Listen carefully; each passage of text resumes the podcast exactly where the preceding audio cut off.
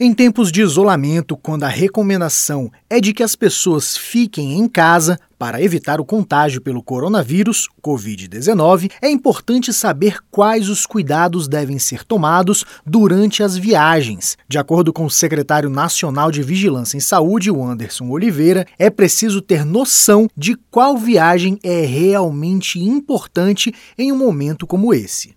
Primeiro, ela deve refletir e avaliar se deve ir ou não para aquele local. Se puder adiar, melhor puder fazer uma reunião virtual, puder fazer um contato virtual, reprogramar a viagem se caso for turismo. Agora, se não for possível, porque tem um parente, tem uma questão pessoal inadiável, a pessoa deve tomar os cuidados de acordo com a orientação da autoridade de saúde do local entra no Ministério da Saúde e veja quais são as orientações. Segundo Anderson Oliveira, viagens internacionais devem ter atenção especial, principalmente se os passageiros vierem do hemisfério norte. Se chegar de qualquer lugar, principalmente da Europa, da Ásia e dos Estados Unidos, da América do Norte, ou seja, do hemisfério norte, é importante que a pessoa, ao chegar no Brasil, fique mais atenta às manifestações, aos sintomas respiratórios durante os primeiros 14 dias. Se ela tiver sinal e sintoma, ela tem que procurar a unidade de saúde. Para diminuir o risco de contágio pelo coronavírus,